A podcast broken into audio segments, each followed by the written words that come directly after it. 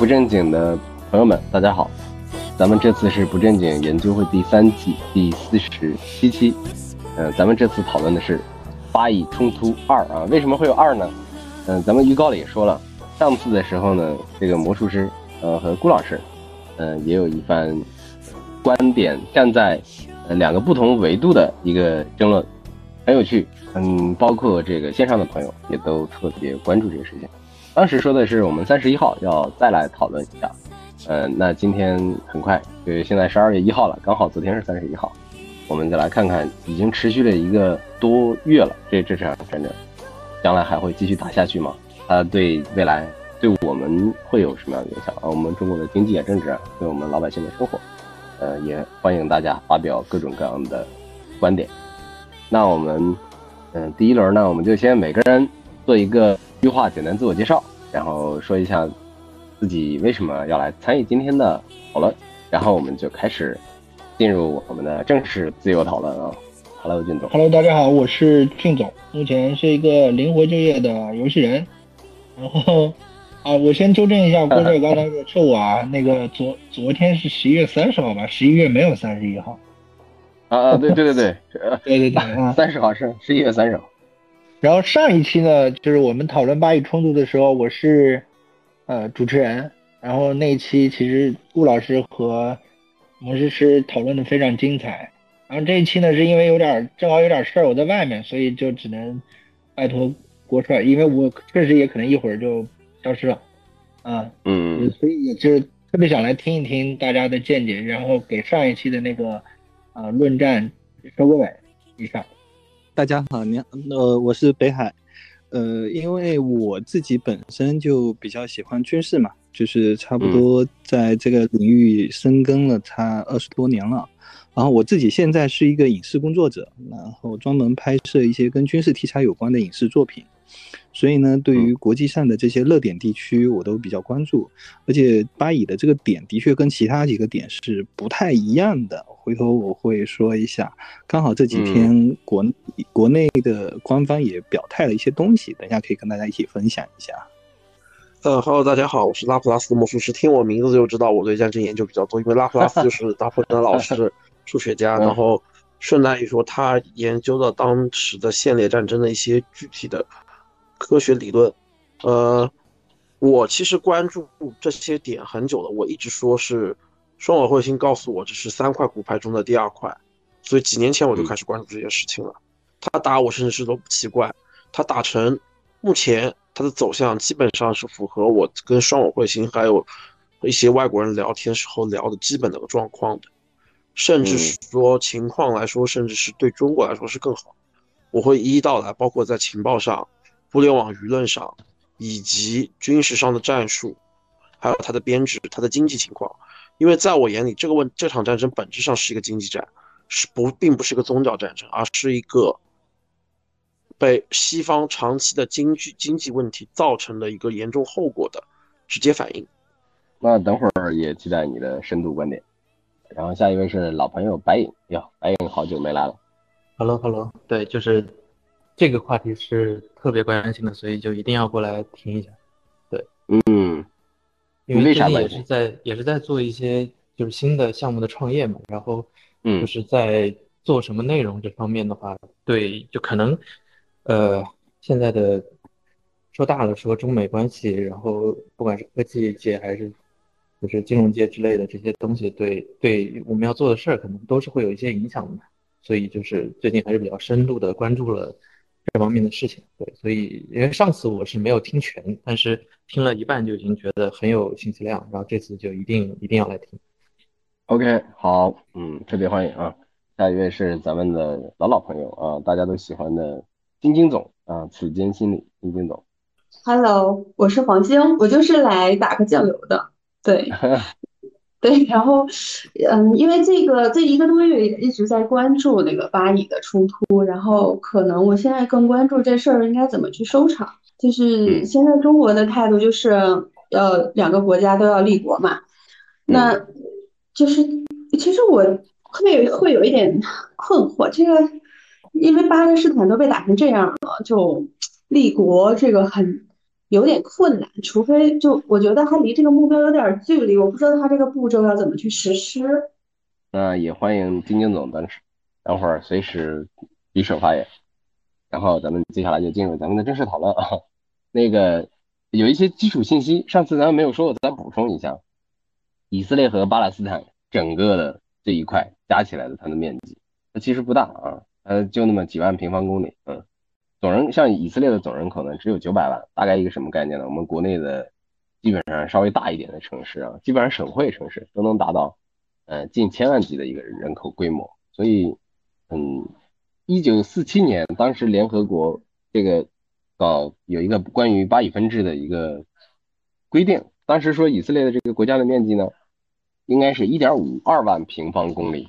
那但是呢，实际上呢？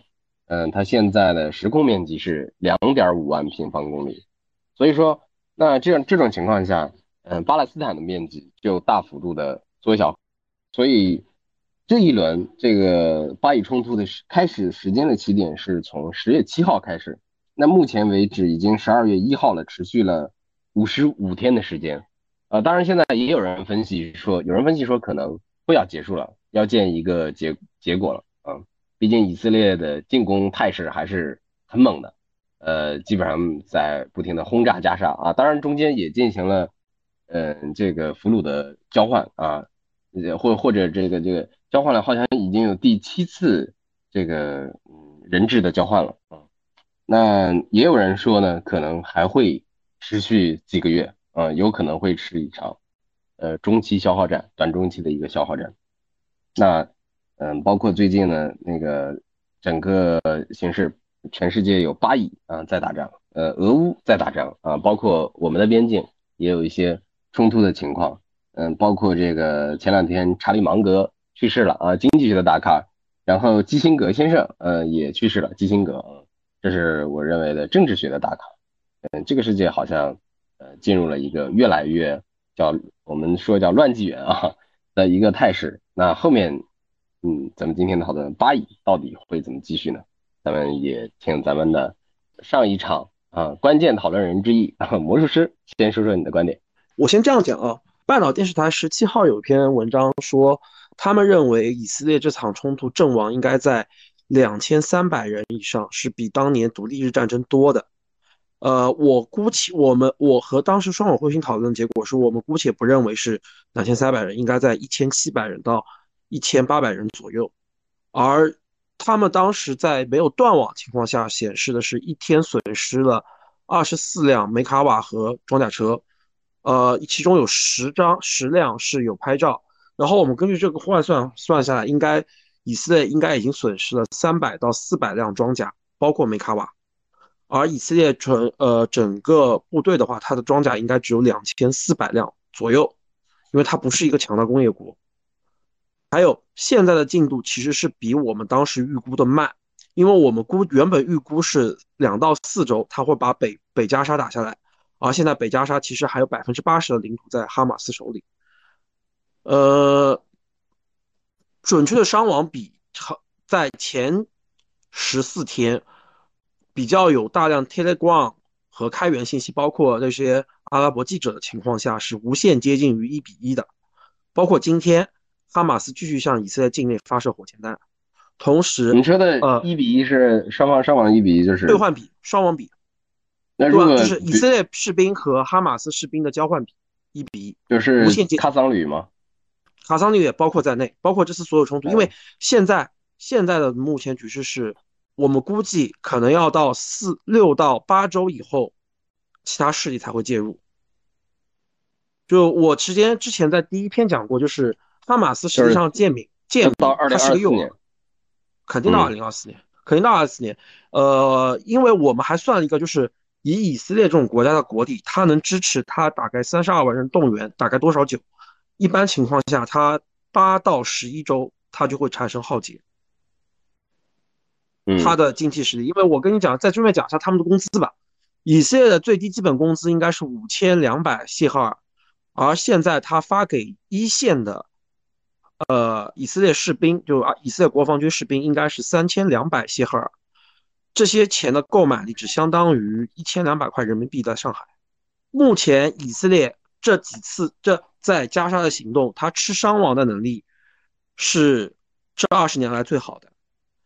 如果说算到放到一四年，他这样的伤亡就已经停战了。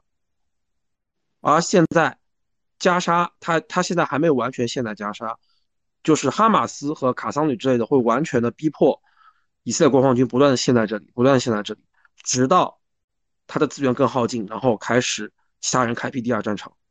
这就是最关键的。如果以色列不能在这次军事行动中把哈马斯彻底灭掉，那我我可以。很客观的讲，以色列可能在十年内灭国。我先说到这里。这是一个那个很很吓人的预言啊，或者是结论啊。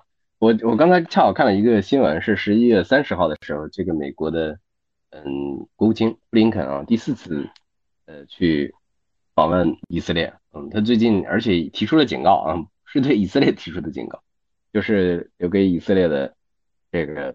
军事啊，继续这个军事推进的时间可能不多了，对以色列提出警告，哎，这个事情还是挺有意思和挺有趣的。呃，咱们也听听咱们的吴老师的观点，欢迎吴老师。谢谢谢谢啊，谢谢郭老师。呃，今天跟大家讲之前，因为跟今天刚好这个时间特别巧，就是。昨天我们国家的外交部刚刚发布了一个专门的针对巴以冲突的一个文件，叫做《中国关于解决巴以冲突的立场文件》。这个文件本身的内容，哈，它其实就是老生常谈，就是把我们之前过去的所有的就是立场是一贯的啊，就重新再重复一遍。但是里面有一句话就特别有意思，它这句话原原话是这样的啊，就关于加沙未来的任何安排。都必须尊重巴勒斯坦人民的意愿和自主选择，不能强加于人。啊，我们都知道，外交外交口的很多的词令其实是非常特别的，就是你要去琢磨，就是这句话为什么把它单独摘出来？因为这句话在以前外交口也用过，一模一样的，是在什么时候呢？是在巴解组织投降的时候。当时这句话也说一遍，但是同样一句话在那个时代跟这个时代讲出来的话，它意思是完全两回事。那个时候说这句话，说尊重巴勒斯坦人民的意愿，意思就是认可了以色列对那片土地的统治了，因为你巴解你投降了呀，那么那以色列统治你们，那我中国就不管你们了呀。而现在哈马斯把以色列痛打一顿了，这个时候再说一遍尊重巴勒斯坦人民的意愿。就很有意思了，就是认可了哈马斯痛打以色列这个理由了，谁也不能因为说以色列挨揍了，你就要来把哈马斯怎么样？这个用我们的话说哈，就是嗯，打出了统战价值了。打出统战价值之后呢，这个后面就发生了一个特别有意思的事情，就是嗯，现在以色列压根就没办法和哈马斯签任何协议了，就哪怕他想和平。哪怕说今天哈马斯说，我说我就和平了，那个以色列也想和平了，可以这个已经签不下去了，因为签下去之后最着急的是谁？会是黎巴嫩的真主党，就大家都说好了，哎，大家说好了一起揍以色列，我一起帮你围标，一起抬价值，然后最后你你达到统战价值啦，我上哪去了？那肯定到时候真主党会打得更凶，而真主党的战斗力是比哈马斯还要凶的。所以以色列现在就是架在火上烤了，他自己都不知道自己该怎么办了。就像刚才那个老师说的，就是以色列一线士兵嘛，就是一千两百块钱，换算成可乐也就三百瓶，三百瓶可乐拼什么命啊？大家都躲在那个装甲车里面呗，等着挨一发火箭筒呗。看看以色列的，对以色列现在他们那个，就是看他们的那个战术素养，会非常惊诧，就跟我们以往的概念完全不一样。在前几次中东战争里面，我们觉得以色列人家就讲的吹捧一点，那叫天兵天将。结果到了现在，不准有余以前是。对对，结果现在发现，哎呦，这有点像当年说的，人家说我以为中原皇帝是天上人做的，没想到是这个样子。结果就是说，现在以色列因为是一个一个是和平太久了，还有一个是当年他那么辉煌，是因为太多的二战老兵。在以色列里面，所以他打出了当时的几十年的怎么说呢威风来了。但是现在呢，结果他打成这样子了，不管哈马斯最后遇到什么问题，就现在说的极端一点，哪怕现在就是美国直接出部队把哈马斯全灭了，都来不及了，因为整个中东都知道你以色列不堪揍，这这是一个大问题。这个大问题会发生什么事情呢？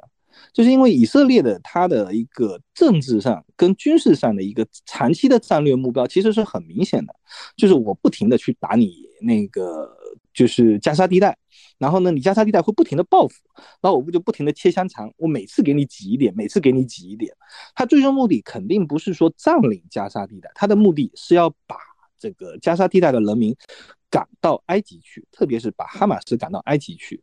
赶过去的目的是什么呢？就是我要逼着这些人从埃及继续对我进行攻击，那我就可以继续打埃及了。他的目的是整个西奈半岛，整要把整个苏伊士运河都可可能要控制一半了。因为对于以对于以色列来说，他跟美国是一个一个阵营的。那对于美国来说嘛，整个中东最有价值的，他们说是亲儿子，对吧？说美国亲儿子有这样说法。对这个。中东最有价值的就是这个苏伊士运河嘛，所以说以以色列长期这个战略目标是很清晰的。这原来如果都是以二战老兵的他的那个军事实力嘛，他真的可以，因为真的他打哈马斯，国际上是帮不了哈，帮不了巴勒斯坦人民什么事情的。但是结果呢，哈马斯这次打成这样子了，打成这样子之后，就军事上的输赢，以色列是输了，这个很正常。就是因为大家都看到了，但是另外一个地方的以色列输，可能很多人都没有没有一下子去意识到哈，就是关于以色列的光环，这次他输的特别彻底。我不知道大家在以前就过去的可能十几二十年里面有没有过关于这种犹太人的这种就生活中哈，关于关于有人说描述犹太人的好坏的事情哈，犹太人都很好，新闻报道都是很聪明，对对对对，很善于赚钱。对，特别是在两千年前后的时候，那个时候提到犹太人，那都是世界上最聪明的民族啊。所有的宣传口里面，你会看到对他们描述都很好。但是这一次呢，就出现一个问题了，就是因为有了这个 TikTok，有了 Twitter，，就把所有的以色列在战争中发生的那些暴行，那些让人是无法理解的那种残暴行为，都发到全世界去了。大家看到，原来你以色列是一个这样的人，然后呢？犹太控制的这种宣传口，他又拼命的去删除、去掩盖这些东西。但是在现在这个时代，人人都是自媒体的时代，这东西是盖不住的。所以犹太资本就操作的越来越激烈，甚至在什么英法这些国家都能够极端到说，只要你说犹太人不好，我现在马上就把你驱逐出境了，甚至马上把你抓去坐牢了，或者巨额罚款等等等等，逼到你不敢说话。但是在这种情况下，有两个地方变成了一个有点像是特殊对待的地方，一个是中国。在中国微博上，你会看到非常非常多的已经大家不就是说的轻松一点哈，就不赞你以色列了，不支持你犹太人了。那说的直白一点，就是我们觉得你就是一个刽子手，就是一个战争罪人。还有一个呢，是在推特上，本来推特呢是犹太资本控制的，这次呢莫名其妙就是因为这种阴差阳错吧，到了马斯克手上。然后马斯克呢，就是可能他有点理想主义者吧。他还是允许了一部分的这种以色列的视频没有被删除，就导致世界上现在不管是中国的还是外国的，很多人都看到了以色列的暴行。这件事情就把整个欧美国家架在火上烤了，要不要支持以色列？要不要支持这种暴行？对，所以这也导致了最近几次的那联合国人道主义危机的那个投票，就是美国跟以色列去投反对票，这引起在全球范围就引起轩然大波嘛。就是我们所有人在有眼睛的人都看到了你以色列做这些事情，你美国为什么还要投反对票？所以说，在这种事情之下，就是这一层光环被剥去之后，很多人就已经开始反向思考了。那么以往我们所说的欧美的那些，就是把欧美吹得天花乱坠的那些消息，又有多少是真的呢？我觉得这是这一场战争里面给我们带来了一个最特别的一个点。那再往下打下去哈，我觉得，呃，对中国的意义是一个，就是本来是不该提，但是应该是很凑巧吧。那我们就提一下，因为在我们都知道，在巴以冲突之前有一个俄乌战争，啊，我们已经觉得俄乌战争给中国带来非常大的机会了。结果呢，挑起了一个巴以之后，虽然说我们都在谴责战争，但事实上我们可以看到，这场战争正在把美国从一个当年的山巅之国，正在慢慢拉下来，它也在褪去它的光环，就给了我们更多的机会，让我们更多的可以向世界表达出一个除了所谓的那个自由之外，我们还有一个叫公正的价值观。就是这是在当年我们一直在选择自由跟公正哪个更重要。那现在我，哎，你说的这个话让我想起来，网上有人评论说，这个美国不一定这次俄乌巴以不一定陷入了这个战争的泥潭，有很有可能，但是陷入了道义的泥潭。对，所以这件事情，因为美国道义，我们以前一直没有关注到这个东西可以作为武器，因为我们一直在意识形态这一个方面的。战争就或者说斗争吧，一直输出的非常非常的薄弱。我们很少有听到我们在国外能够做出什么意识形态上的胜利。但这一次，真的我们输出了一个非常强的一个价值观，大家应该要一个公平公正的世界，每个人都有生存的权利。我们提出来的，甚至我们当时我们现在在联合国提了一个议题里面说，粮食应该是是一个人的基本人权之一。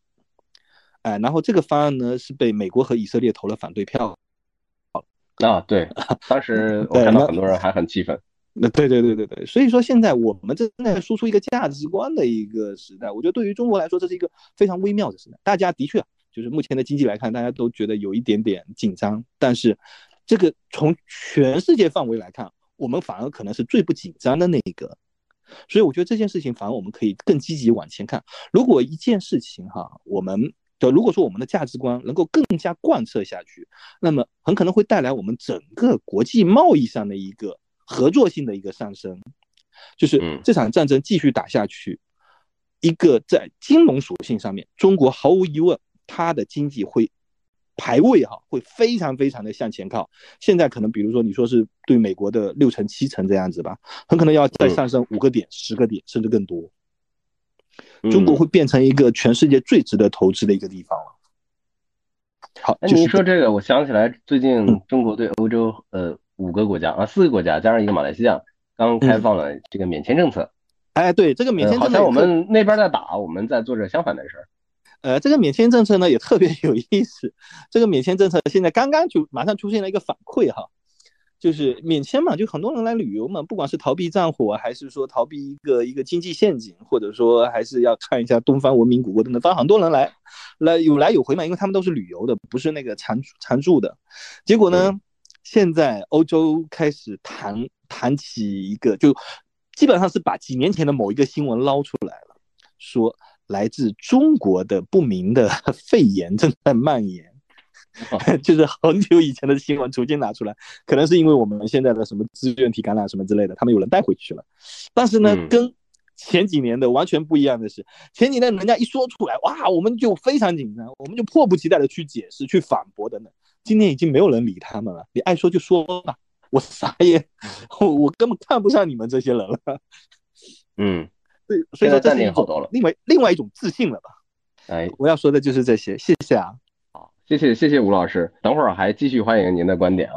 正好补充一下信息，刚才有人发私信问为什么这个地方老老有这么多的冲突啊？前面已经有了六次的这个中东战争，嗯呃老这个呃我提一下它的这个位置，就巴勒斯坦地区呢，它是在地中海、死海、约旦河之间的一个位置，它在亚洲、非洲、欧洲的一个交通枢纽的区域，虽然面积不大，两点七万平方公里啊，看起来。这个我们中国大北京一万多平方公里，上海六千多平方公里，看起来也就不算大，人口也就千万左右。但是呢，战略意义比较重要。还有一个连续战争呢，呃，以前有人有一个呃很有名的观点，他说呢，这个巴以冲突呢，它有可能是汇聚了人类社会里面所有类型的利益冲突，就是它冲突的双方在权力结构上，它也保持一个不对称性。巴勒斯坦人他没。本质上，因为没有自己的国家，所以没有自己法定的军队。呃，以色列国防军呢，它是呃进行的是一种呃不对称形式的一个军事对抗。还有一个背后涉及到的大国啊，背后的大佬的利益和纷争是极其的多啊，所以说它呃复杂性。呃，正好插播一个，呃，那我就是也是刚才的这个观点，我稍微补充一下哈，就是对于这种大国博弈和小国政治，其实有一个很很明显的一个特征，就是小国的政治是没有自主权的。呃，就是这个地方中东这块地为什么会出现这么这么多的战争，就跟什么民族啊、意识形态等等这都有关系。但是呢，你把它如果归纳归入到大国博弈上面，你会发现一个很简单一个观点，就是，呃，世界上的大国不需要一个和平统一的中东，因为如果一个大一统的中东王朝太可怕了，他控制了全世界的石油，那么他的发言就变成一言九鼎了嗯，所以。对，所以说这个就是其实也是当当初为什么把以色列这个钉子打在中东的一个最大原因。然后呢，这一次呢，就刚好就是这也是我刚才说的，就中国价值观输出的时候，中国的价值观其实这这个几十年来就是有一个特别有意思的价值观，就是大家别打架，好好坐下来做生意。我们绝大部分的外交观点都是这样子的。感谢那个吴老师的补充。哎，我刚才看到那个顾老师来了。呃，我现在因为在在路上正在走，然后呢，可能说话信号可能不太好。我的观点呢，现在其实就属于有点像那个朝鲜战争，嗯，最后进入谈判阶段。到这个阶段，实际上已经不是消灭敌人有生力量了，而是消灭敌人的斗志。就他从头到尾，就就是到现在为止，已经基本上，我认为他达到了战略目标。对于哈马斯来讲，现在他们要面对的是法塔赫，而对于以色列来讲，他要面对的是内部的，就是左翼、右翼。嗯，就大家很可能都要首先去面对内部的党派之争了。嗯，然后，而且他们会有一个长期的拉扯时间，就它不是战争了，就是拉扯。拉扯的意思呢，就是说，呃，谈判为主。但是呢，谈判伴随着战争，所以我刚才说跟朝鲜战争最后一样，就是我打的目的是为了和谈，是为了让你乖乖的回到谈判桌上，实际上是以打促和，而且实际上以色列非常的狡猾，他狡猾在什么地方呢？他说我可以把停战时间再往后延长四天，条件是你每次多放十个人，这其实是一个。很无耻的做法，就是让加沙地带的民众看到，呃，哈马斯的，就是软弱和妥协，就是原本哈马斯是不妥协的，就关键在这儿，就是他跟法塔赫的区别就是他不和谈，他坐下来开始和谈，那不就跟法塔赫一样了吗？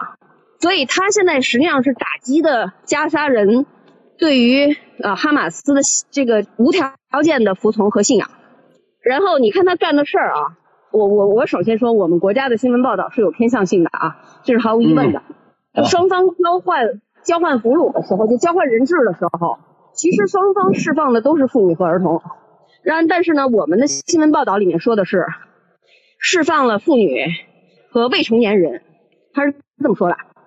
嗯。然后呢，你如果仔细去看他放的是什么人，就是你你去看一个一个 case 看啊，那么这里面就包括。呃，当然，首先说这是，就这些人不是在后面抓的，他是前面就就一直在抓，就包括这个汽车炸弹，包括向以军投掷石头的未成年人，嗯，就这些人并不是说十岁、八岁，他是十六岁，嗯，所以呢，你你就知道以前我们见过这个新闻，就是巴勒斯坦的儿童拿着石头砸以军，然后被捕，对吧？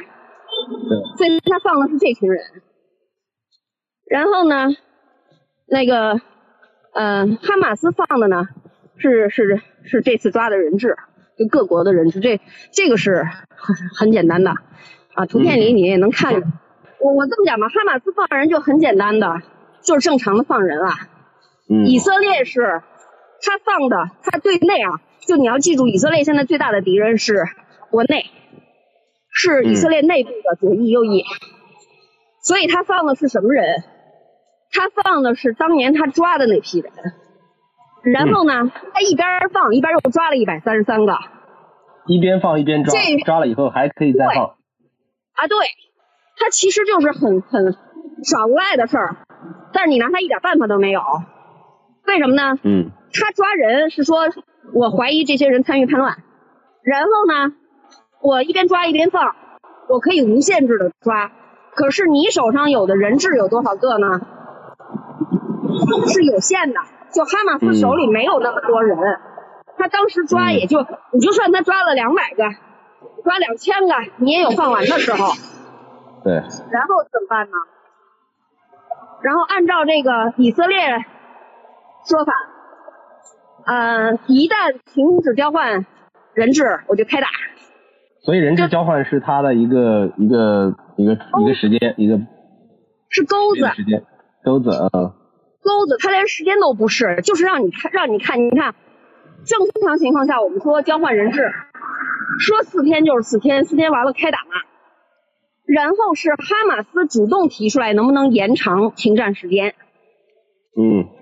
然后以色列说，我不可能永久停战，我只能说，你如果同意每次多放十个人质的话，我就跟你再延长。你有多少人质，我停多少天。这你只要看你就知道这有多滑稽，明显在戏弄哈马斯。但是哈马斯接受了，他接受是什么意思呢？接受就是说他打不起了。哦，明白你意思了。从这个视角看起来是，他可能打不下去了。他等着国际社会去对以色列进行谴责，并且开始和谈。嗯。是他指望的事儿，他希望说能不打就不打，然后主要是和谈。咱们来谈这个巴勒斯坦的对等的问题。然后这个里面有个很可笑的事儿，就是其实当年，对吧？就是阿拉法特在的时候，不就是在谈巴勒斯坦的独立吗？嗯，对。你不是又回去了吗？就你哈马斯当年你的政策是要把以色列赶进大海，你现在又开始跟他谈独立，然后呢，人以色列说，对啊，我我之前就同意了呀。然后以色列会谈条件，那以色列谈条条件的目的是什么？是让法塔赫上台。就这是我前面一直在说的，就他的目标是让法塔赫上台，而哈马斯的目标是让以色列的左翼上台。就大家都指着敌人内部去瓦解他，所以要解决问题，最后还是得，我个人认为，最后最有可能的是就是。以什么呢？就是小规模的战斗，而且这个东西啊，以色列现在是牢牢的把控住这个主动权。为什么呢？因为他是占领方。嗯。然后只要开始谈判，他就得退出加沙。嗯。所以打打和和，他就他就会待在加沙，永久性占领。所以只有谈判才能让以色列退出加沙，否则他一直宣布那是战时，对吧？嗯，他就不会，你是拿他一点办法都没有。嗯，呃，所以他现在是没有意愿去去和谈的。其实他还是希望维持这种状态的。他要和谈，他其实是给的，他也要给国内的民众看。嗯。就是啥意思呢？就是说，因为因为内塔尼亚胡压力很大，你要有成果呀，你的成果不能来自于你屈服于哈马斯啊。你的成果来自于屈服于国际社会，嗯，你要做社会公民吧，嗯，所以你屈服于国际社会，然后呢，打击了哈马斯，扶持了法塔赫，维持了和平，那他就他就站住了，他人设立住了，哎，过关了他就，就反正能不要被人家撵下去啊，你到到时候就很难看了。OK，所以我认为说，其实到最后是一个政治游戏，它已经不是一个战争了，就是个政治游戏，大家都在玩黑的，很黑的。呃，我我接下来谈一下，我完全不同意顾老师观点，这根本不是政治，还是军事。因为我可能顾老师因为前面没听到我说过了，目前以色列整体在加沙的进度比我们慢了百分之五十，比我们当时预估做沙盘慢了百分之五十。我们原本预估是四周，他拿下北加沙，现在北加沙百分之八十还在哈马斯手里，他只切割了，而所有有地道的地方，他现在是在打巷战是吧？呃，对，打巷战，但同时哈马斯下午又向以色列国内境内发了火箭弹，他其实是，其实火箭弹真正的目的不是伤人，而是打坏他的经济，而且我们最早最早我们当十月七号看到信号以后，第二天我们的结论就是它是哈马斯是以身为盾，它吸引了整个以色列的国防军的火力。我再跟你讲一下以色列国防军的编制啊，因为你不懂编制的话，你不能看出其中关键点是什么。以色列国防军其中只有九个常备旅，三个精锐旅，二十五旅高蓝旅和勇士旅三个精锐，这些人加起来一共只有不到三万。这三万是以色列最重要的可调配去到各种地方去的步兵力，剩下的三十万、二十八万都是动员兵，他们只有很少的训练，无法正面的和哈马斯进行对抗。而哈马斯常备军队是三万人，对常备军，你可以算常备，就是他的精锐能，就是相当于什么呢？就相当于美国的海军陆战队，这些这些部队是可以被投放到加沙的，进行打巷战的。你剩下的动员兵是打不到巷战的。就是说，你就算就算你训练了半年，你上战场跟个傻子一样。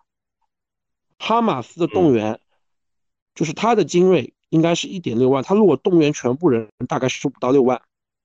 但因为这几十年，以色列国防军在哈加沙的不做人，实际上是造成了加沙的是全民皆兵。加沙实际上是个动物园，也是一个监狱，那的人挣不到什么钱，他们唯有的唯有的仇恨和怒火就是向以色列进行报复，而他们的军事素养很高，这也是为什么现在你会看到那么多信息说以色列国防军打的那么烂的原因。我刚才为什么说弹药？说弹药一个关键点就是说，北约整体没有足够的弹药和重工业能支持以色列长期战争。嗯，你你巴赫我就简要上，巴赫穆特很大，他一个月消耗的弹药量是以色列现在全国弹药量的三倍。而现在，你不要觉得只有哈马斯在打，我说了，你要看两周、八周、十一周，为什么？两周是我们当时估计北加沙被占领。但现在到第四周还没占领，八周是什么？八周是相当于以色列国防军历史上所有动员兵力以后，他消耗的资源数达到一个阀值，因为他以前跟黎巴嫩真主党打，从来没超过八周，他八周后就输了，他就是一四年就是打到第八周，他打不下去了，然后搞了一个协议，给了大量碎币给了黎巴嫩真主党，这个大大伙和庄家他可以也可以补充啊，因为这件事情实际上都是。弹药量有限吗？还是呃不不光是弹药量，动员兵力以及财政，你要了解，你要了解为什么开战前以色列国内一直闹司法改革，在跟啊那个比比就是念塔尼亚胡闹，为什么？就是因为财政没有钱，以色列现在的国家的军事和政治体制是无法维持一支高度专业化的职业军队的。而要维持这样军队，他就要进行司法改革。要司法改革，他就要动这些资本家的宰绕，而这件事动不了，所以他的军队实力就上不去。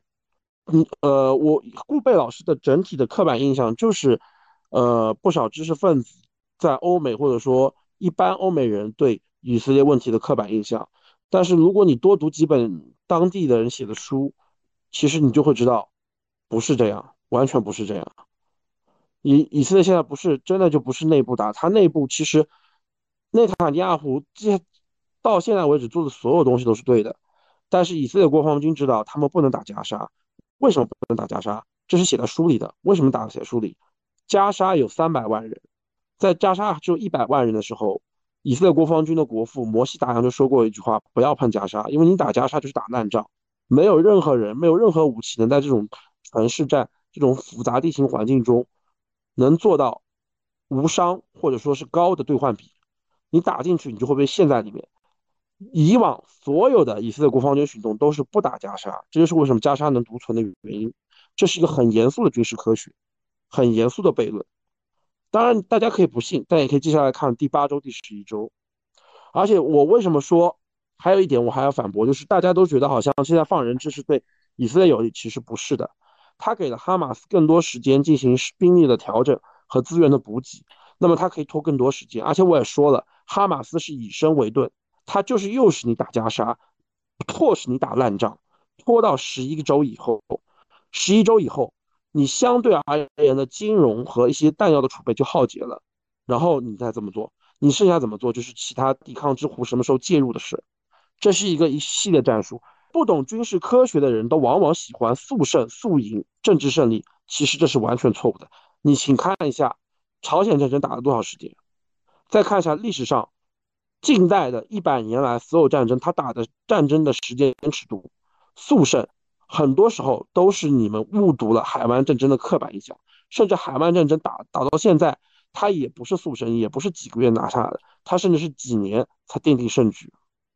十一周其实就是呃两个半月的第两个半月的时候，对，差不多七两个半月。对，因为什么？因为这是一般我们计算以色列以色列整个国家体系运作它的动员能力的极限。你像现在他已经解除动员部分了，他解除了三到六万人动员嘛，就是因为他没有付支付起这么高昂的运营成本。你要知道，他的一线士兵的工资是三千两百谢赫尔，是低于最低薪水五千三十六谢赫尔的。也就相当于一千两百块钱的购买力，五十盘豆腐，对不对？还有一个很重要一点，以色列二零二一年到二零二二年基本工资只涨了几块人民币，只涨了几块人民币，而它的物价涨了百分之四十。同样，在加沙，它的失业人口涨了百分之四十。我再顺便说一句数字，很多人不了解，因为有很多对口径的问题。实际上，欧美现在年轻人的。失业率是中国的三倍，这个我觉得我必须讲，因为我在城邦也讲，而且我我也摸了几个老师的暗语和门槛，我觉得是可以讲的。因为其实你慢慢多的话，你会发现相关的信息也会运证越来越多。我觉得我只能说拉普拉斯很有意思啊，就他习惯于给别人扣帽子，啊，就是先先给我扣一个帽子，刻板印象，啊，然后再给我扣一个帽子，不懂军事科学。然后呢，我想先说一件事儿，没有任何军事是纯军事，嗯，所有的战争都是伴随着政治，它是政治不可解决的时候用战争来替代，嗯，战争实际上是为了让大家回到谈判桌，这是第一个点。听说过听说过一句话叫军事是政治的工具，延伸嘛，这是毫无疑问的啊，所以只讲军事，只讲经济。然后不讲其他的这个，我我觉得我很可笑，这是第一个点。第二个点呢，呃，告诉说欧美的欧美的失业率是中国的三倍，我不知道这数据哪来的啊，我我我只能说我不知道，哎。然后呢，那我们来看一下这个，就是刚才呃有一个群友，呃，因为我没没注意看名字啊，那么他提到了就是关于这个为什么巴勒斯坦。是这么个样子，以及说他认为以色列要占领巴勒斯坦。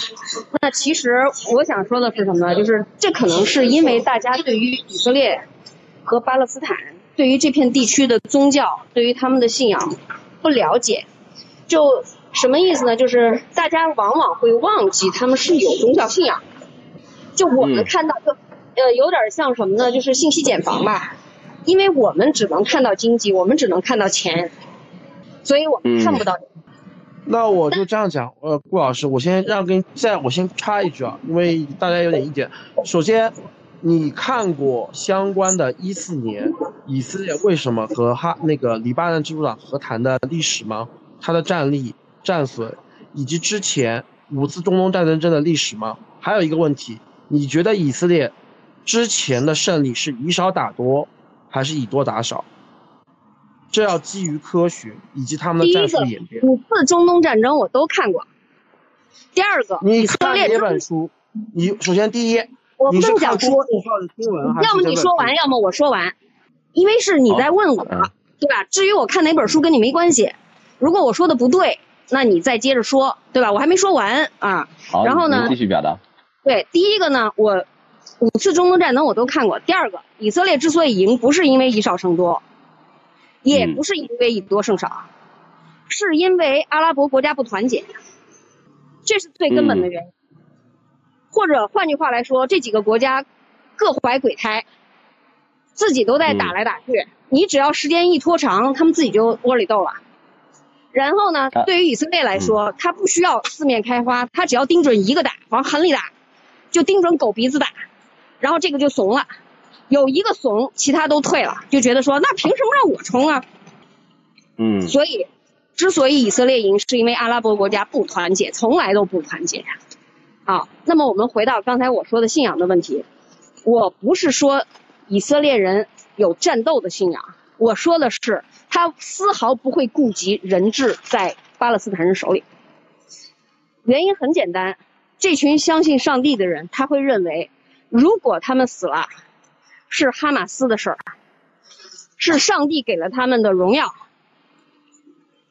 这是一个很可笑的逻辑，但是他们就信这逻辑。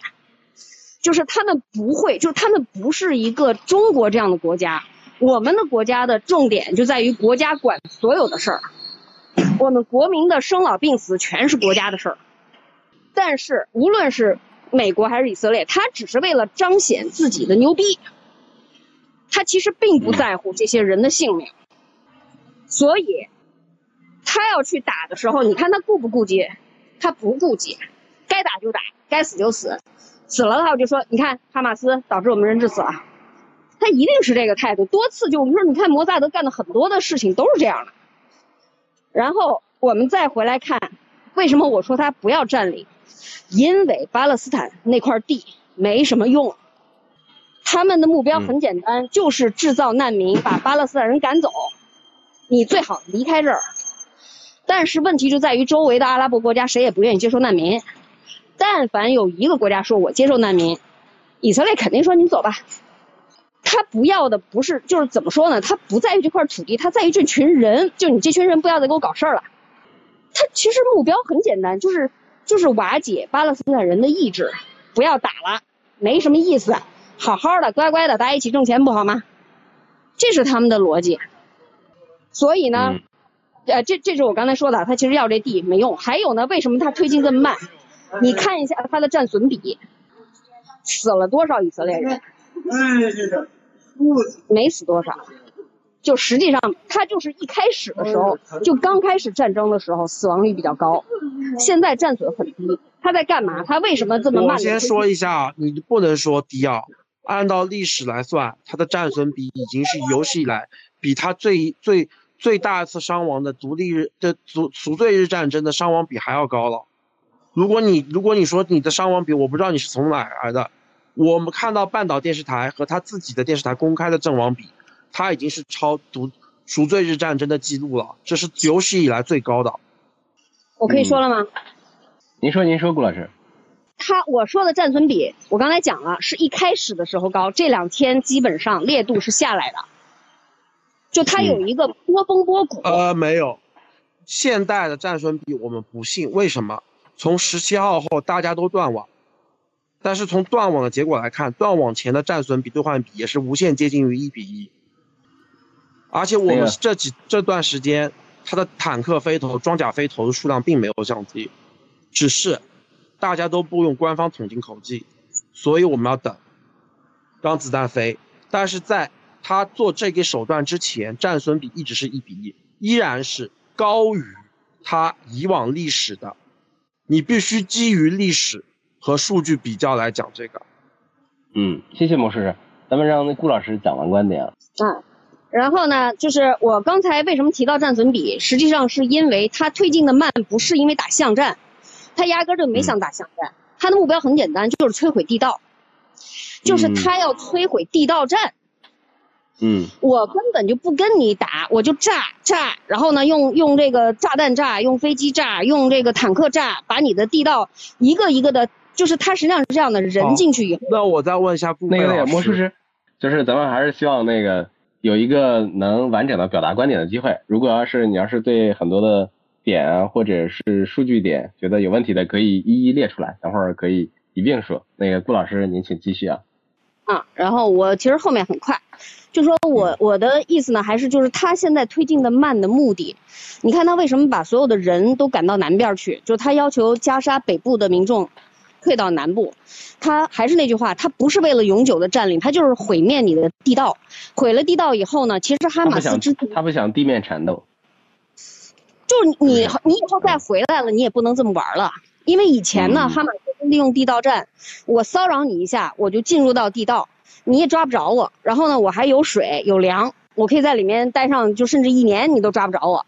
那人家现在很简单，我不抓你，我就把你的地道整个炸塌方，就我不是拿坦克去炸，我人下到地道里以后放一个炸药包，啪塌方了，你这条道就就你不可能用手徒步去，就是用手去扒了吧，对吧？你又没有机械，所以在就是所以它其实的目的我觉得是很明显的，就是破坏破坏。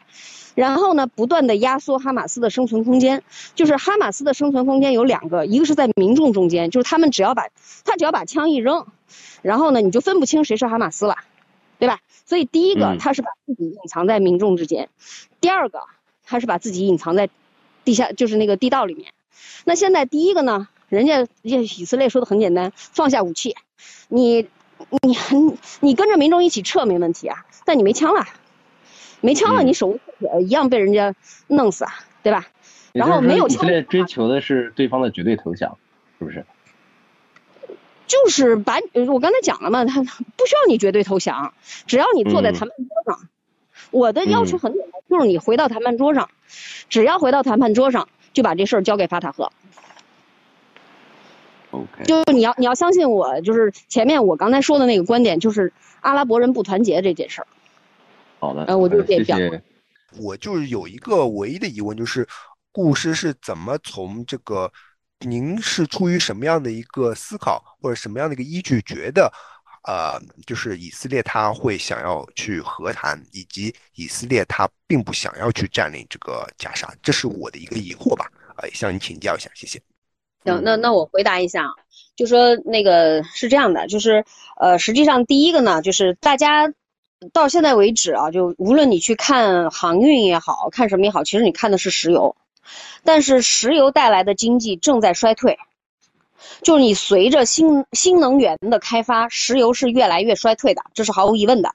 那么现在以色列的主要的经济里面一大部分其实是 IT。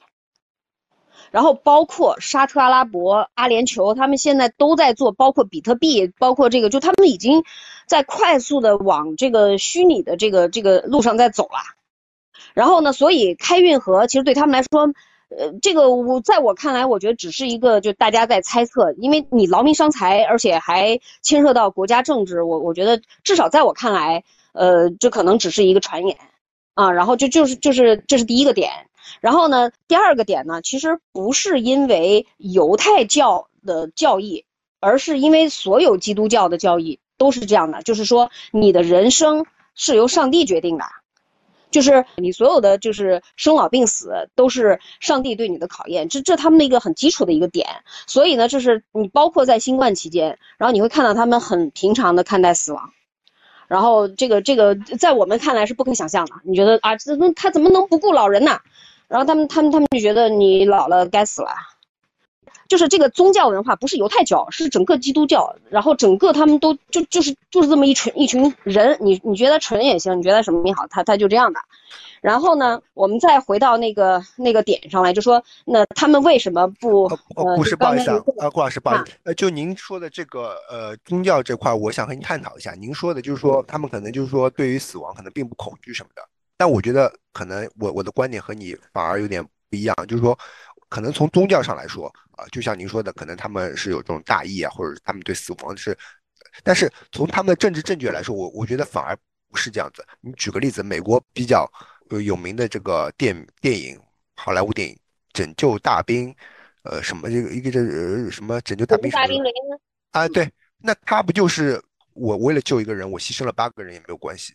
但他他的核心点就是我要救那个人呢。你就说宗教上你他可能是不在乎这个事，但是你不能不顾民众的民意吧，对不对？因为就像您说的，战争它也是政治的延续。那政治首先讲的它是选民啊，对不对？对我先来解释一下民意，就是因为的老百姓接受这种观点，所以他从来不觉得国家要对这个负责。就我前面一直在讲，我们会觉得说国家要负责，比如说菲律宾或者哪儿，他去呃绑架了一些人质，要求赎金，我们国家很可能会交赎金，并且跟他们谈判。美国和以色列只会派特工，如果我派了特工，在在这个特工攻击的过程中间，人质死了，对不起，是恐怖分子的事儿，不是我的事儿。就他们他们的逻辑是这样的，然后然后他们表态是非常强硬的，就是说我绝不妥协。我不交赎金，我就是要打到底。任何人要跟我干，我就要跟你干到底。顾老师，我想回答我刚刚那个问题，就是那您觉得为什么以色列这次要这么大规模去轰炸加沙地区？然后他即使让法塔赫去和谈，就是您说的这个以战促和，他和谈的目的是什么？他既然他不想占领这个加沙地区，那他这次呃大规模反击，他和之前的这个之前的冲突，它的本质的区别是什么？他他究竟想达到什么样的一个目的呢？就是说。第一个呢，他的他不是无差别攻击，就是为什么我说他不是无差别攻击呢？虽然他实际上是无差别攻击，就就我前面一直同意的一点啊，他是一个恐怖主义国家，它不是一个正义的国家。这个世界上对于他来说是没有正义的，如果有正义的话，犹太人不会死。所以呢，他不相信正义，这是一个点。所以呢，他对外宣称的是什么？我为什么轰炸？是因为那个地方有哈马斯。他说，呃，在这个医院的。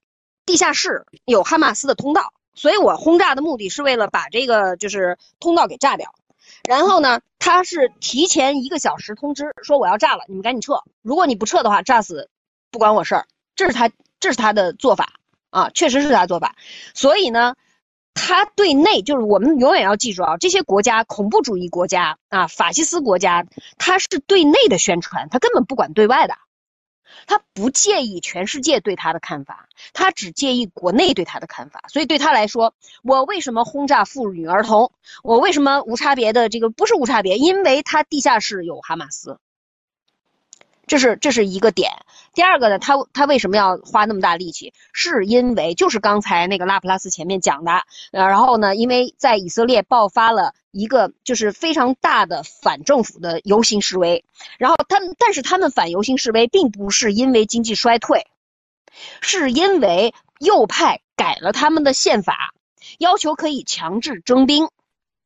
然后呢，以色列人实际上他是分左派右派的，有一批人是不愿意以就是战争的，所以他觉得说你要给这群人选择，因为如果他不愿意去当兵，他不愿意参战的话，他有权拒绝。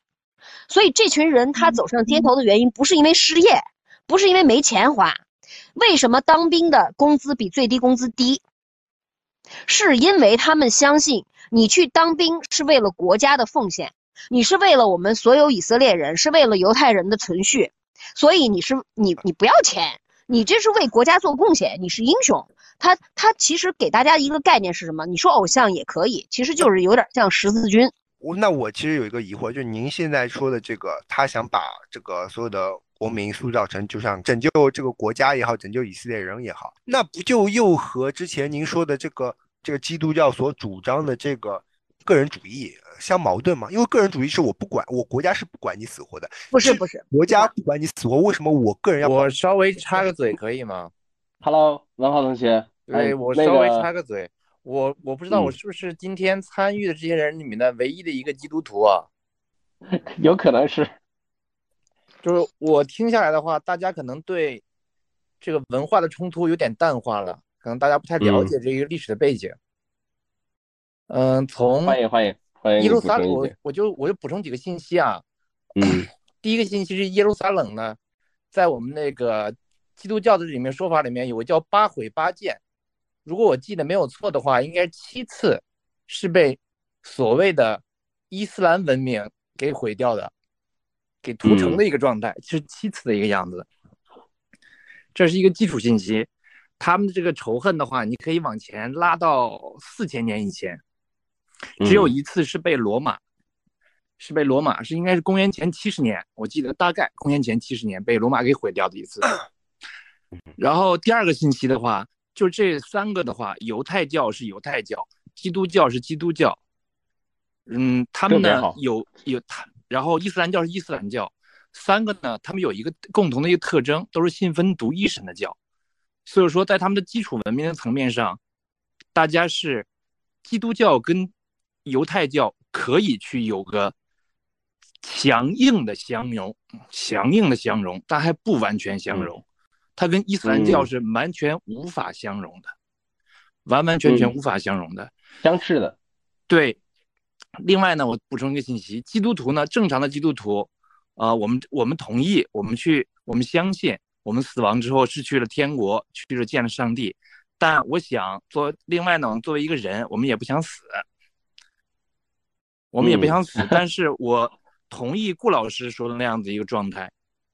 然后，如果从人性的角度来说的话，呃，以色列的以色列另外一个信息，以色列是支持多双国籍的一个国家，它是支持双国籍的一个国家，所以说被抓的人很多的时候，他不仅仅是以色列人，他可能是德国人，可能是中国人，有两个是美国人，可能是美国人这样子一个状态。嗯，然后另外的话，如果在这个以色列的我说的居民也好，人民也好，被关押的阶段，如果是出现了这种死亡情况的话，最极端的一个例子，实质上是更有利于以色列国内去做战时的一个动员的，因为这是文明的一种冲突。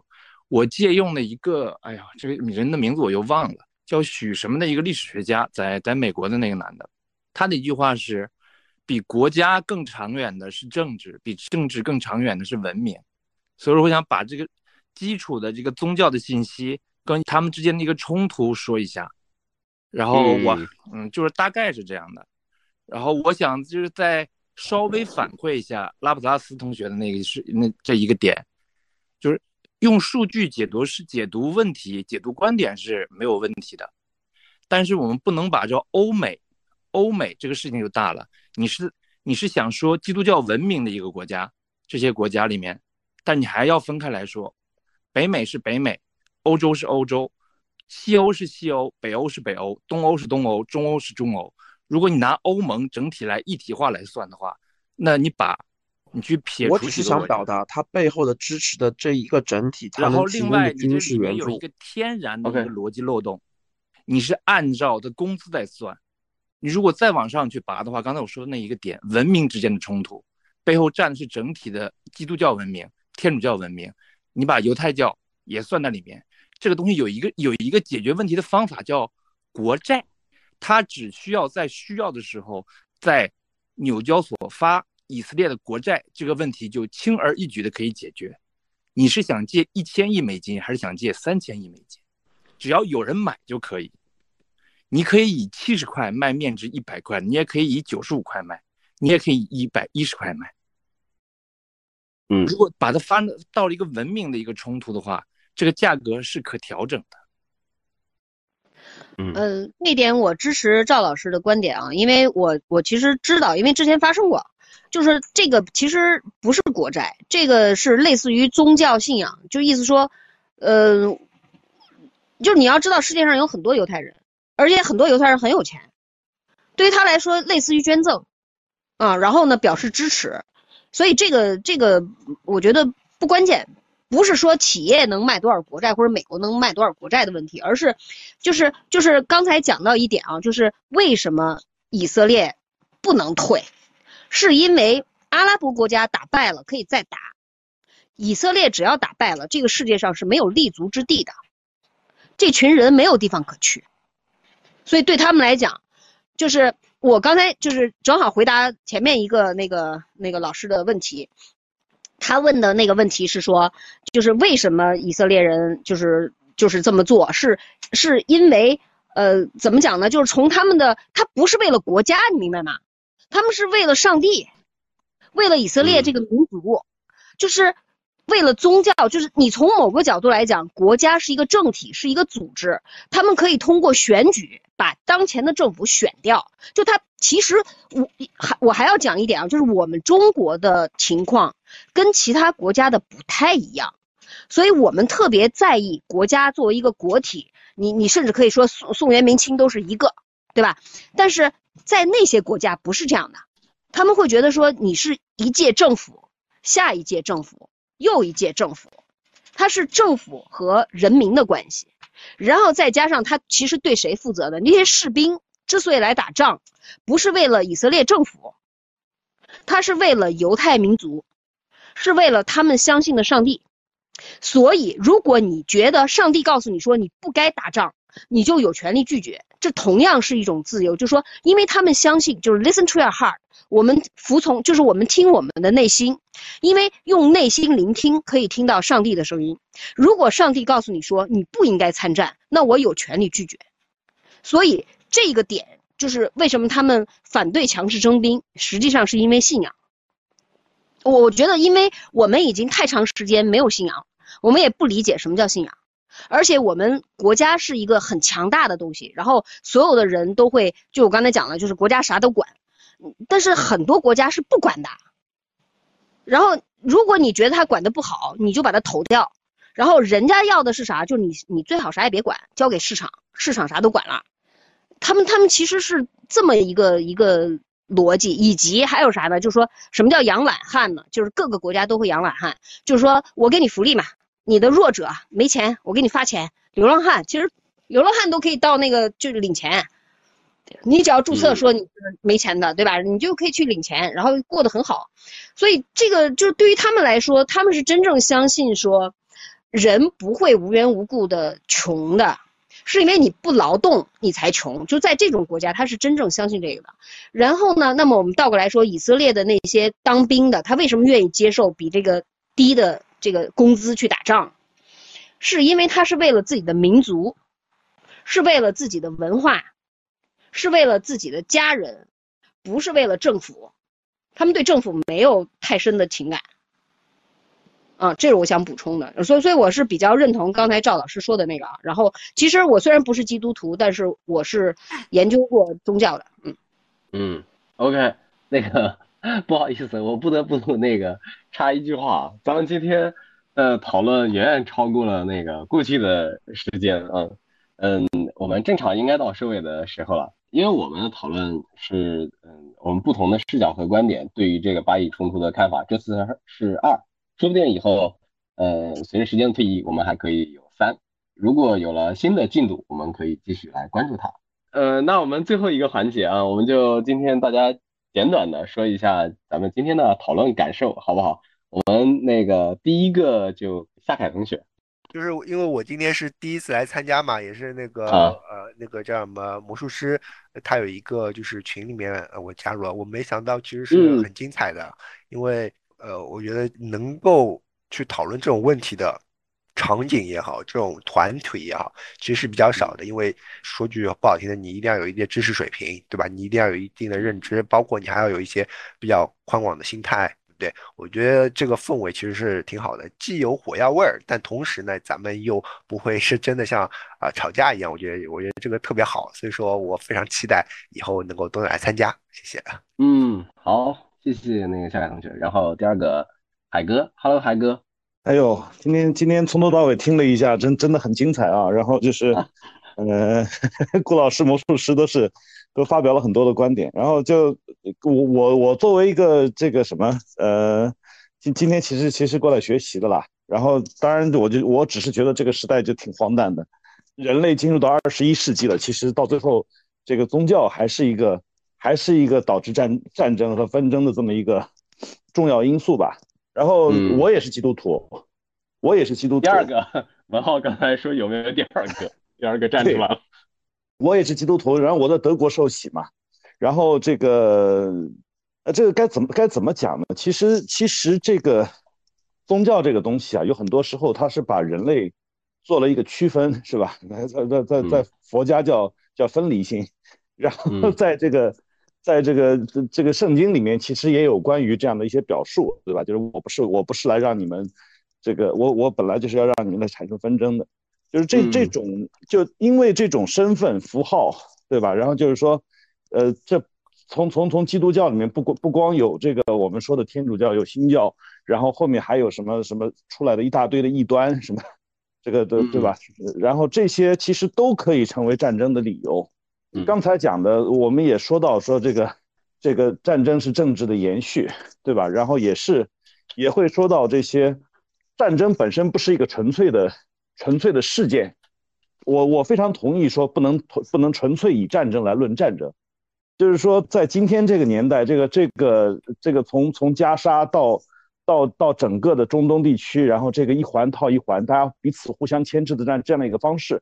其实，在过去这么多年，就是这个战争不是今天才开始的。它其实有的时候是一个房间里面的大象，就是这实实际上是一个人类流血的伤口。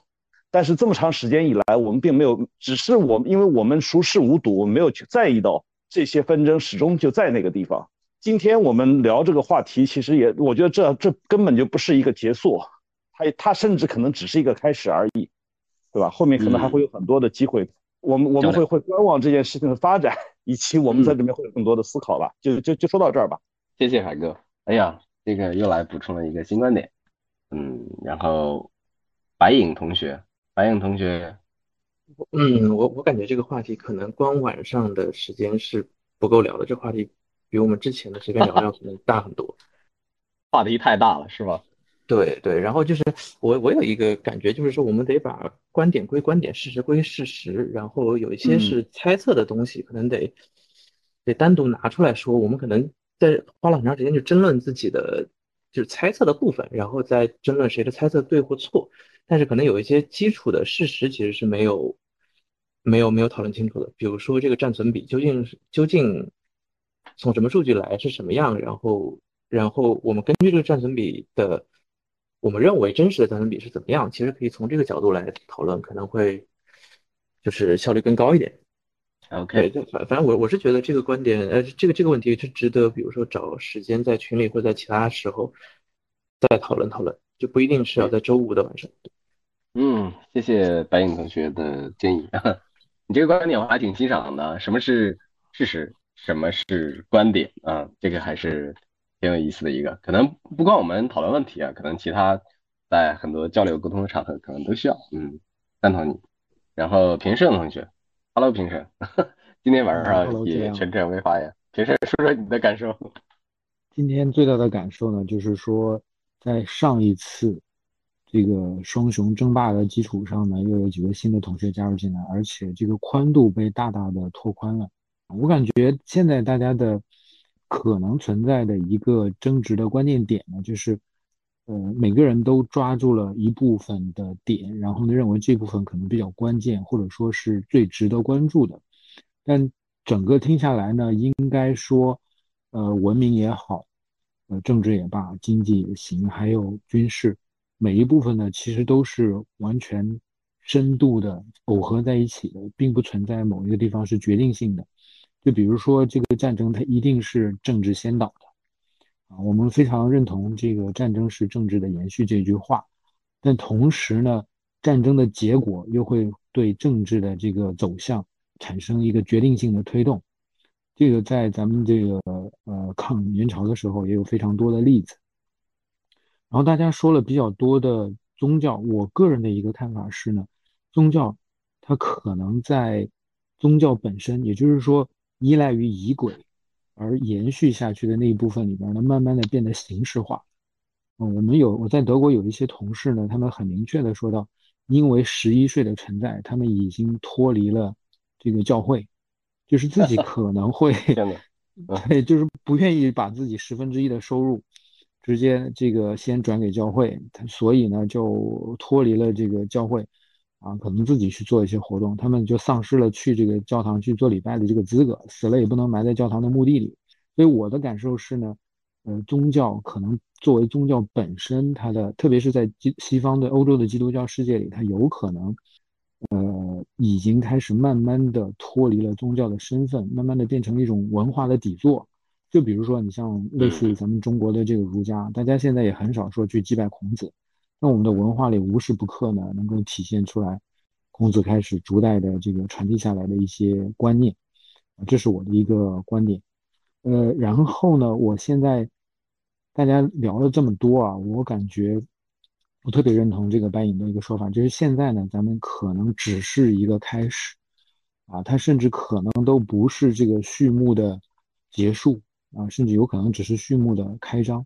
因为中国的崛起以及美国的这种相对的这个衰落，就有点像是两个巨大的板块开始碰撞。那么在板块的边缘呢，必然有无数的地方开始出现地震、火山，各种各样的问题。然后呢，这个俄乌是一个啊，然后这个现在的巴以又是一个，可能还会有其他很多地方不断的有新的冲突冒出来。现在就是一个各种各样的变化应接不暇的时代，而且。可能会有很多很多让我们跌破眼镜的这个现象出现，比如说一开始俄罗斯开始进攻乌克兰的时候，很多人觉得轻松拿下，但是俄罗斯让人大跌眼镜。然后以色列开始进攻加沙的时候呢，大家也可能觉得以色列过去有神勇的记录，但是呢，事实上至少在军事上，它是有很多地方让人觉得很吃惊的现象发生。所以，我觉得我们现在就保持一个开放、淡定的态度去观察这些现象，然后呢，做出规避自己可能面临的一些风险就好。所以也特别高兴有这样的一个场合，一个包容的，然后呢，大家又有深度又有广度的这么一个探讨，很期待下一次继续能够过来从大家这里去学习。谢谢八一三，那个谢谢平生。哎呀，我特别喜欢听评审说话，平平静又平和啊，又又有具体观点。那个你刚才说一句话，我觉得特别好。呃，这有可能是一个新篇章的序幕或者开始。板块的巨变都是从板块的边缘碎裂开始的啊，谢谢。然后王浩同学，哦，我就是攻坚的一个观点，在别的方面其实还有很多观点，我时间原因我也没我也没讲，然后我说的挺多了，就不说了。嗯，好，谢谢谢谢。嗯，然后郭老师最后你说说你的感受好吗？我的我的第一个感受是，咱们今天把魔术师得罪的挺深的。哈哈，我然后我很抱歉，这个其实不是我有意的。然后这个这个，你说你帮我转达一下，对，这是这第一个。嗯。第二个呢，我觉得郭老师是一个非常好的这个主持人。然后呢，我现在就大概理解为什么咱们这个活动能够一直一直能办下去，其实都是因为呃郭老师在啊，所以这个对这个主持人没有没有，上一期是俊总，上一期是俊总。哦，是吗？啊，是啊。然后，然后第三个呢，就是我我跟大家介绍一下为什么我对这件事情，就是就是包括宗教也好，经济也好，为什么比较了解呢？其实因为我是沙丘的译者，有一本科幻小说叫《沙丘》，我是骨灰沙丘的骨灰级粉丝。嗯，没有沙 沙丘是你翻译您翻译的对吧？我是二零零五年翻译的是这个科幻世界版。然后呢，因为当时翻译这个沙丘的缘故，所以呢，我必须要了解整个中东的历史。你不了解中东的历史，你就翻译不好《沙丘》。啊，原来是这样子。这这是为什么？我就研究了很多的，包括宗教，包括阿拉伯的历史。因为《沙丘》里面就是实际上说白了就是阿拉伯的劳伦斯。然后呢，这个香料其实就是石油啊，所以所以我是石油。对对对，我我对它是就是真的是研究了一部分。然后另外一个原因呢，是因为我在新加坡待了九年。然后新加坡呢，就是一个很明显的，它你要知道，马来西亚是穆斯林，然后印尼也是穆斯林。我九八年到的新加坡，正好碰到印尼反华，然后我不敢说亲眼目睹，但是我至少是看到印尼的华侨撤到新加坡，然后呢，我是深刻的感受到文明的冲突。然后我不认为，就是咱们这么讲吧，虽然我讲了很多宗教，但是我不认为。宗教导致的，刚才咱们两个，一个是文，呃，就是赵老师，还有一个是哪位来着？刚才我没注意看名字，是咱们的那个海哥。海哥，海哥啊，你说基督徒，海哥，海哥，海哥哥是基督徒。好，那我现在我我其实顺便回答一下海哥的问题，我不认为是宗教的冲突，是价值观的冲突，不是因为我们交不交十一岁，所有的宗教都是人造出来的。嗯，人造了神，人造了宗教，宗教是一种体制，是一种组织架构。但是信仰，它虽然跟宗教相关，但是信仰这种东西并不依托于宗教。信仰产生的东西叫什么呢？叫价值观。它真正产生冲突的是价值观冲突，而价值观冲突是可以让我们为之生为之死的东西，不可调和。所以说到底，不是宗教冲突。是价值观的冲突，而这种价值观的冲突呢，我认为就像刚才另外一位我忘了是哪位群友说的啊，刚刚开始，这个这个也是我说的，实际上是这样，我稍微插一句啊，对对，我稍微插一句，就是说你在德国的这个环境里面感受到的所谓宗教，和你在中国的这个场域里面感受到的宗教，它完全就不是一个东西啊，不一样然后对，然后等到你你真的就是说身处于那种真的宗教冲突的那种矛盾的那种那种环境里面，你感受到的又是完全不一样的东西。它实际上实际上是被成就是宗教是可以成为一种，它既是一个就刚才讲的是一种价值观层面的东西，然后它也是一个超价值观的东西，然后它也可以成为文明冲突的武器。然然后呢，我们我们实际上在就是说，我们中国人因为本身是实际上是是不要谈什么信仰的，我我不认为中国人有有谈信仰的这种这个基因啊或者传统。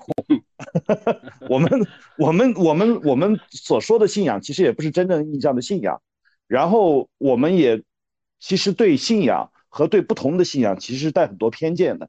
但这些东西不是一句一句两句话能讲清楚的东西，嗯，所以我觉得在这儿也没必要就展开的更深。好，谢谢海克的不说，顾老师，你还有要说的吗？呃，对，最后几句，就是我首先我特别认同海哥，因为除了在新加坡之外呢，我也在美国和加拿大待过很久，呃，也不是很久，就就是一两一两年吧，啊，然后呢，我还曾经呃就是在那个犹他州啊，然后就是有一个宗教叫什么来着，就是就是。呃，福尔摩斯那个摩门教还摩门教，摩门教，嗯，对，摩门教在整个基督教的世界里面被视为邪教，但是他们特别的，他是异端，他是异端，他不是邪教，对，他是异端，异端，对，然后那个像什么，包括像那个什么耶和华见证人啊，什么之类，这些都属于异端，对，嗯，然后。我我当时就是感觉到一个什么呢？因为是这样的，就是呃，你去读书的时候啊，然后学校里面全都是摩门教徒，然后呢，如果你不是的话，你就觉得你自己是异端。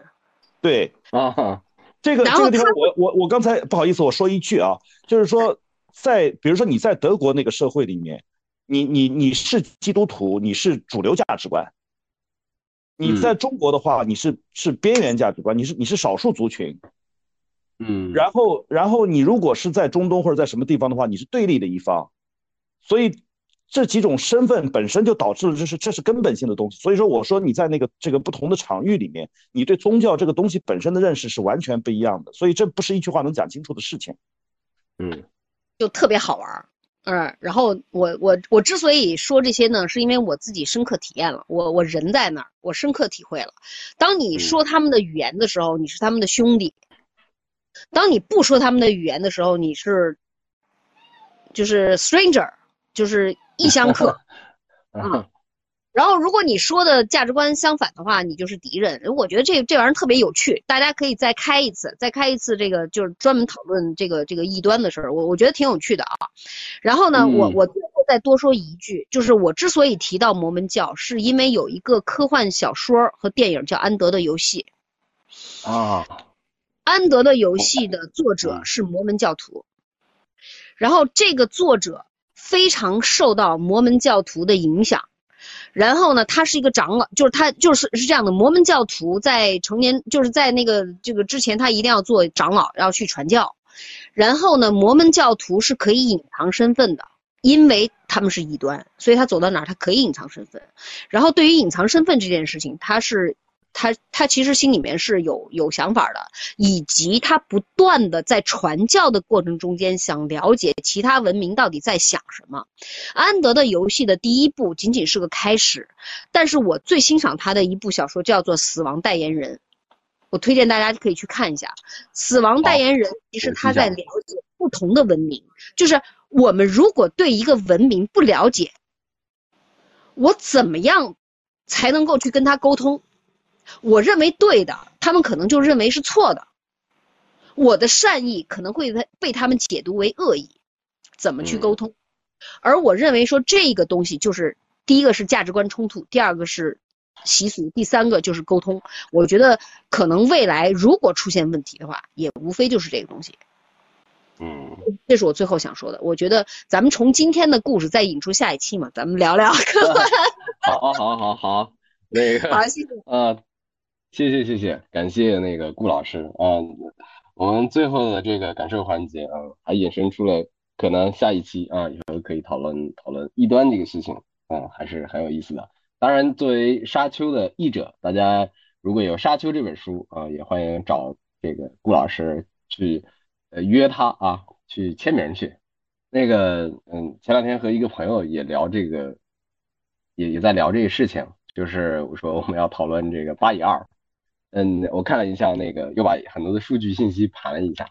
呃，以色列是一九四八年建国的，比咱们新中国还早一年。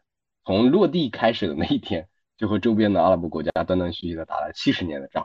究其原因呢，呃，错综复杂吧。就是咱们今天大家也有感受啊，它的这个，它可能是人人类的这个环境里面矛盾和各种呃最复杂的地区之一。但是国际呃政治也有个基本特点，就是一个丛林体系，一定程度上很多的历史它是用来为合理性背书的，很多的版图现状它的底层是由实力的博弈结果决定的。呃，我的最大的感慨，我是希望呃人类能和平。也希望人类能和而不和而不同，就是恩恩怨怨确实永无终结。但是呢，可能人类也就也会永远的争斗下去，因为咱们都是智人的后裔，对吧？据说智人的后裔都有暴力的本能，呃，不知道需要多少多少代的这个文明的进步才能真正的平和下来。但是我觉得也能正常的看待这一点啊。啊，我敬仰的大神刘慈欣他说过一句话，对吧？《三体》里面失去人性，失去很多，失去兽性，失去一切。所以，以希望很多的我们能保留下一点兽性，保有很多的人性，嗯，坚持稳定发展的啊，那个悄悄的、悄咪咪的韬光养晦的啊，相信才是最终的老大。所以，啊，我们也珍惜我们眼前的和平，希望我们以后能继续的讨论这个话题。那个看世界不同，嗯，聊聊不正经，呃，也欢迎大家在后面随时交流沟通，也欢迎大家收听。我们回头的线上点击版，欢迎评论、转发和点赞。咱们本期不正经就到此结束，嗯，咱们下期再见。